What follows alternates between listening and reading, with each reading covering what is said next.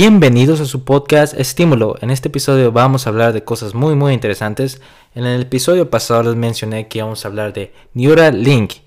Pero antes de eso, quiero hacer una breve pausa para agradecerle a las personas que escucharon mi podcast y me dieron palabras de aliento. Y gracias por escucharme, gracias por eh, darme esas palabras de aliento, los aprecio demasiado para seguir adelante. Y bueno, vamos a lo que venimos a hacer en este podcast, vamos a hablar sobre Neuralink. Pero antes de eso vamos a dar una breve introducción a quién es Elon Musk, quién es el hombre detrás de este proyecto. Elon Musk, eh, él fue cofundador de PayPal, el cual lo vendió porque era el mayor accionista y se embolsó alrededor de 200 millones de dólares. También fue cofundador de muchas empresas tales como Solar City, SpaceX y actualmente Neuralink, entre otras. Este hombre es fabuloso, tiene, tiene grandes proyectos, es un visionario y sus proyectos son variados, por ejemplo, en SpaceX quiere llevar al hombre a la luna, quiere terraformar Marte eh, con Solar City, quiere crear energía a partir de energía solar, la cual va a subsidiar al planeta la cantidad que nos da o que requiere hoy en día, pero esta compañía podrá subsidiarla cinco veces lo que requiere el planeta hoy en día y todo esto con energía solar. Eso, esto es un gran, gran avance para la humanidad, ya que necesitamos pasar de la quema de combustibles fósiles y empezar a usar la energía solar, ya que el calentamiento global no nos está dando para muchos años siguiendo con este tipo de, de acciones. Pero ahora vamos a lo bueno. Ahora sí, vamos a hablar del dispositivo. Pero vamos a comenzar explicando lo que es una neurona. La neurona es la unidad estructural, funcional, que recibe, transmite, procesa información a través de estímulos eléctricos. En el cerebro hay 86 billones de neuronas, las cuales envían y reciben información a través de los nervios. Existen de diferentes formas y generalmente tienen tres partes. Una dendrita que recibe la señal eléctrica, el cuerpo celular que se llama soma y el cual procesa la señal y también un axón, cual envía una señal de respuesta. Las neuronas del cerebro se conectan de unas a otras para enviar información a través de señales entre axón dendritas, que estas conexiones se llaman sinapsis. Las sinapsis son causadas por potenciales de acción, los cuales liberan neurotransmisores. Estas pequeñas moléculas están conectadas con receptores en las dendritas, abriendo canales que causan una corriente eléctrica a través de la membrana celular. Cuando una neurona recibe la correcta combinación de espacio-temporal, sinapsis, de entrada, inicia un potencial de acción. En otras palabras, las neuronas se comunican a través de estímulos eléctricos, a través de señales eléctricas. Y lo menciono porque el dispositivo de Neuralink va a estar implantado en el córtex cerebral. De esta manera, a través de electrodos, los cuales van a estar cerca de las neuronas, van a estar detectando estos potenciales de acción y van a estar decodificando esta información en tiempo real. Y las aplicaciones son wow, son variadas, son demasiadas. Lo que están viendo ellos es que en un futuro pudieran hacer telepatía conceptual. En la presentación de Neuralink, la más actual, que fue hace unos meses, mencionaba en la conferencia al mismo Elon Musk que esto podría ser posible en el futuro. Ahorita en este momento no, pero alrededor de unos 10, 20, 30, más, más o menos 30 años o para adelante, podría ser posible la telepatía conceptual. Pero imagina esto, que dos personas tienen un dispositivo de Neuralink en el cerebro implantado. De esta manera, si tú tienes uno y otra persona otro, van a ser posible la comunicación. Entonces esto no es tan no es tan de ciencia ficción como se como parecía a primera instancia. Es posible. Imagínate, pasamos datos a través de Bluetooth, pasamos datos a través de, de otras aplicaciones, de Wi-Fi. Entonces estas comunicaciones electromagnéticas son posibles y se pasan a través del espacio. Entonces esto no es tan alocado como parece y más aún si dos personas van a tener el dispositivo va a ser muy probable que se pueda hacer esto. Y esto es es increíble, la verdad, es increíble lo que está pasando pero ahora vamos a ver, Neuralink se creó principalmente para ayudar a las personas que están parapléjicas o están totalmente paralizadas del cuerpo para abajo, no pueden mover nada. Entonces, este dispositivo piensa ayudar a recuperar esas conexiones nerviosas que perdieron o utilizarlo para mover un cursor en una computadora, cosas que ya se han hecho, pero de esta manera este dispositivo no va a ser tan invasivo como otros que ya se han creado, otros tipos de de tecnología que se ha creado que es muy, muy invasiva, que, que ni siquiera se lo pueden llevar a su casa, es enorme, pero este dispositivo que va a ser el tamaño de una moneda, va a ser pequeño y va a estar en tu cabeza, pues va a ser muy fácil que te lo muevas. Y en el futuro se piensa que con tu cabeza puedas, puedas estar moviendo las, aplicaciones de tu celular entonces, pues tienes que entrenar a tu cabeza para hacer ese tipo de cosas, pero va a ser algo que va a ser muy, muy posible. Y esto es, esto es impresionante. También en la presentación de Elon Musk mencionaba que también se podrían implantar múltiples eh, dispositivos de Neuralink, así como se podrían implantar también en otras partes del cuerpo. Entonces, conforme iban creando esto, iban a ir mejorando y mejorando. Esto es, esto es muy impactante, ya que también se mencionaba que iba a trabajar con la inteligencia artificial, ya que la inteligencia artificial está avanzando considerablemente, considerablemente como nada se lo imaginan, y entonces querían usar este dispositivo para alcanzar, para alcanzar la inteligencia artificial y aumentar la capacidad cerebral del humano. Así, podría, entre comillas, un humano conectarse a un ordenador y tener esta simbiosis con un ordenador y poder aumentar las capacidades cerebrales del humano. Esto es muy muy interesante porque imagínense que te puedes conectar a una computadora y descargar la información que necesites en tu cabeza, leer un libro que tomaba una semana, un mes, leerlo un segundo, descargarlo en tu cabeza esa información. Aunque todavía no sabemos si vamos a llegar a ese punto, pero es, es uno de los desafíos que tiene Neuralink. Digo, que diga que vamos a tener telepatía conceptual, imagínate, oye, que lo que estés pensando se lo, vayas a, se lo envíes a la cabeza de otra persona sin que nadie lo escuche, ¿no? Entonces, eso está muy fuerte y es algo que es, es, para mí, por lo menos para mí, es algo que podría pasar. Y son muchos más desafíos que están planteando ellos. Imagínense, por ejemplo, se está trabajando también en tecnología, no Neuralink, pues se está trabajando en tecnología de exoesqueletos. Imagínate en un futuro poder controlar un robot con tu cabeza o, o, por ejemplo, las personas que, digamos, que en un futuro vayan a la guerra, que esperemos que no, pierden un brazo, una pierna y se implanten una, una prótesis, una prótesis robótica que ya la puedan controlar todas las funciones con este dispositivo, entonces las capacidades de este dispositivo son, son variables, son, es, es exponencial este dispositivo que está presentando Elon Musk otra de las cosas que va a hacer es que va a reducir el dolor. Puede, puede reducir el espectro del dolor a lo más mínimo. Entonces, va a tratar con eso, va a tratar con muchas eh, enfermedades que puede que, las, las elimine y entonces va a ayudar en estos aspectos también. También puede ayudar con la vista, ayudar con escuchar a las personas que no pueden escuchar. Entonces, este dispositivo presenta muchas, muchas innovaciones, las cuales algunas todavía no están 100% comprobadas, pero Elon Musk es ambicioso y piensa que las va a lograr. Y bueno, con todo lo que ha logrado este ser, esperemos que sí lo haga, pero hablando de todo lo bueno que hay detrás de este dispositivo, ¿qué es lo malo que hay detrás de este dispositivo? ¿Cuáles son las implicaciones estéticas? Que también es muy importante.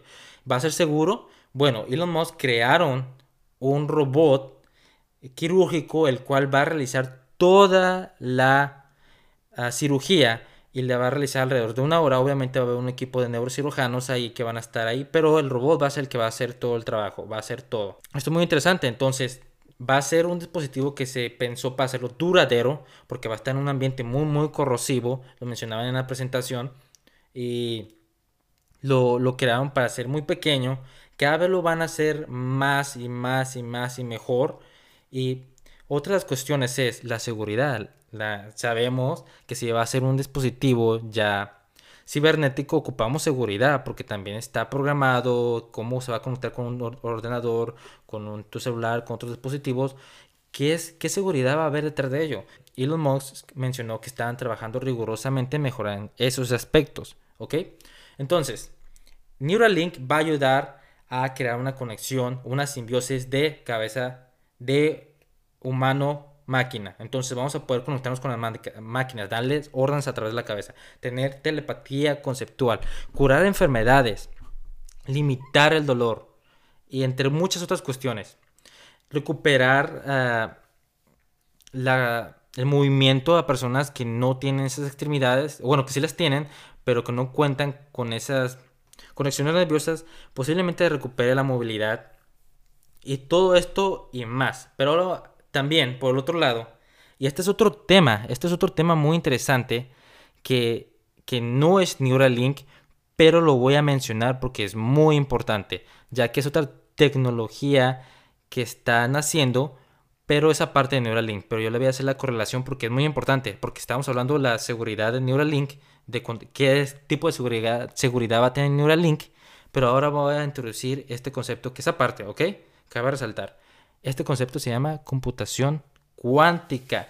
¿Qué es la computación cuántica? Bueno, vamos primero a lo que es la computación normal, la computación clásica, la cual está basada o empezó con los transistores. Antes las computadoras eran el tamaño de un salón de clases, eran enormes. Era por la razón de que los transistores mm, eran, no se encontraba con un material para hacerlos de tamaño. Con el tiempo los transistores empezaron a ser más y más pequeños, con lo que ayudó a hacer las computadoras más y más pequeñas y mejor accesibles. ¿Ok? Y un transistor prácticamente se basa en pasa corriente eléctrica o no pasa, ¿ok? Esos son dos estados que se llamaremos bits, ¿no? Que puedes tomar el 0 o el 1. En eso se basa una, una computadora normal, ¿no? Hablando en, rasgos generales, ¿ok? Entonces, un estado de la computadora es 0, 1 y eso está basado en el área más primitiva de, de, de lo que está programado en una computadora y estos se llaman bits.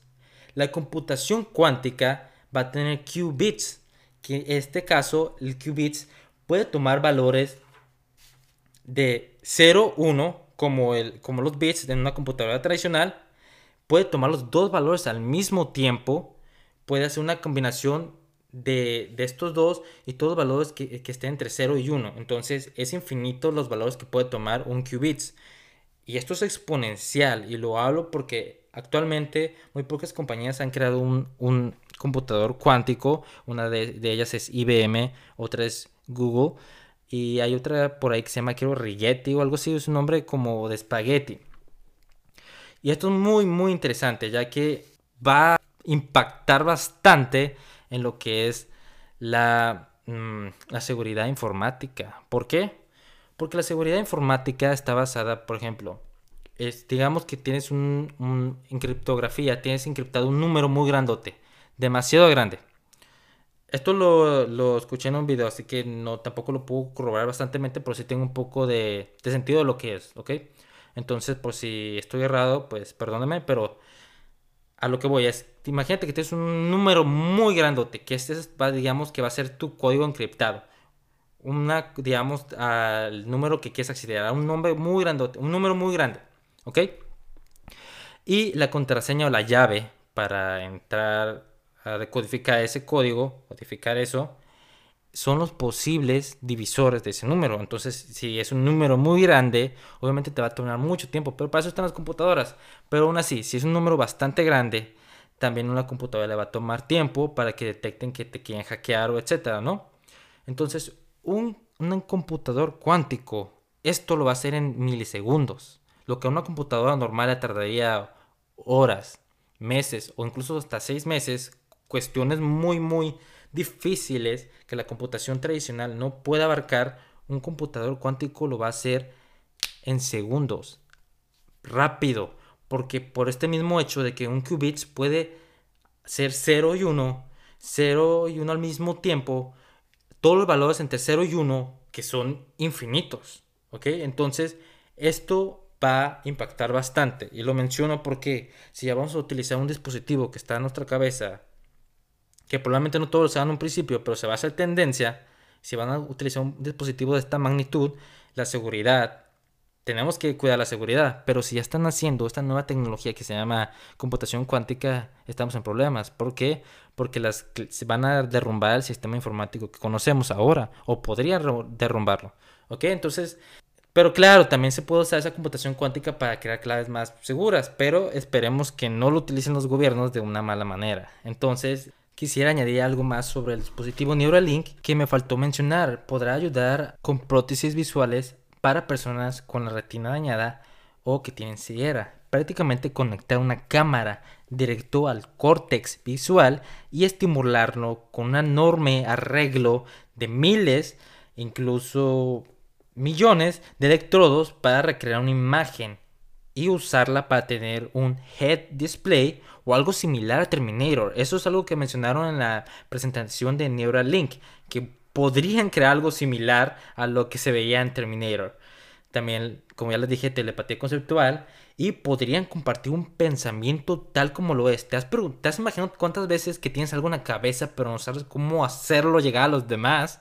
Tal vez esto, tal vez con Neuralink sea posible que se cree este tipo de conexión con otras personas. A veces a mí me pasa que tengo una idea y que está revuelta en tu cabeza, pero no sabes cómo expresarla.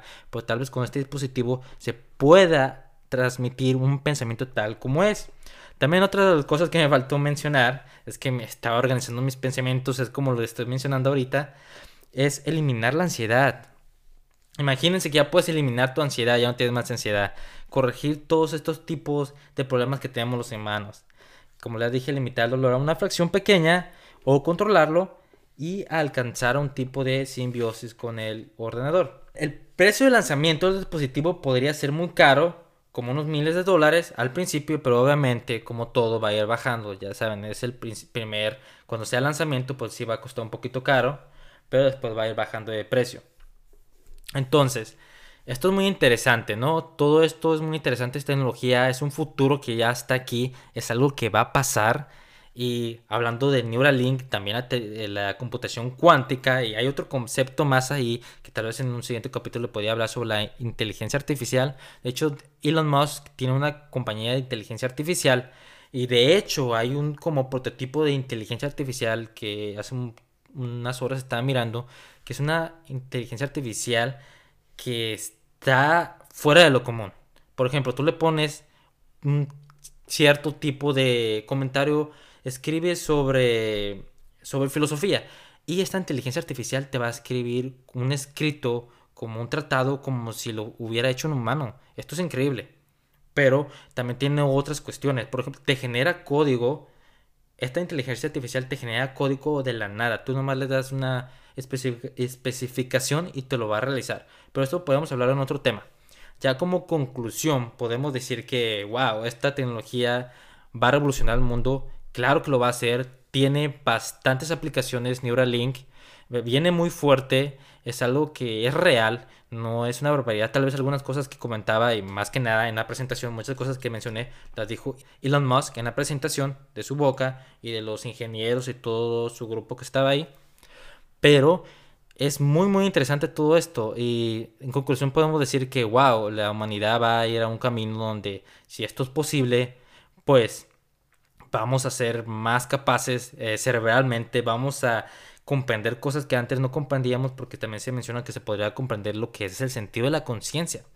Entonces, también podríamos ahí ver que tal vez la, la brecha entre los ricos y los pobres se podría hacer más grande. Porque claro, ¿quién va a ser el primero que va a poder pagar por esa cantidad de ese dispositivo si es que funciona? Pues los ricos, imagínate si los ricos ya tienen capacidades intelectuales mayores con ese dispositivo que va, va a ser exponencial, si funciona tal y como se menciona en la presentación o como lo dice eh, Neuralink o Elon Musk, pues va a ser aplastante con el resto de las personas. Entonces eso es una implicación que debemos ver, porque en realidad tal vez no podríamos hacer nada al respecto.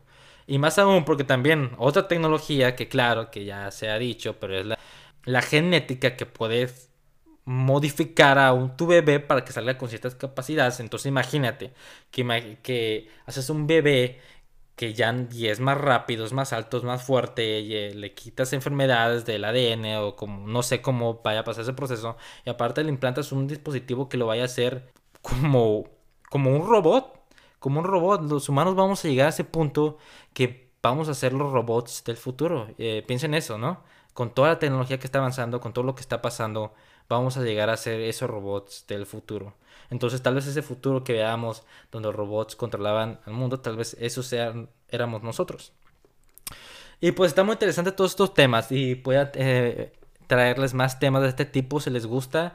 Igual síganme en el Instagram de estímulo, arroba estímulo podcast. También hay una página de Facebook por ahí, la voy a poner en la descripción del, audio de, Spotify.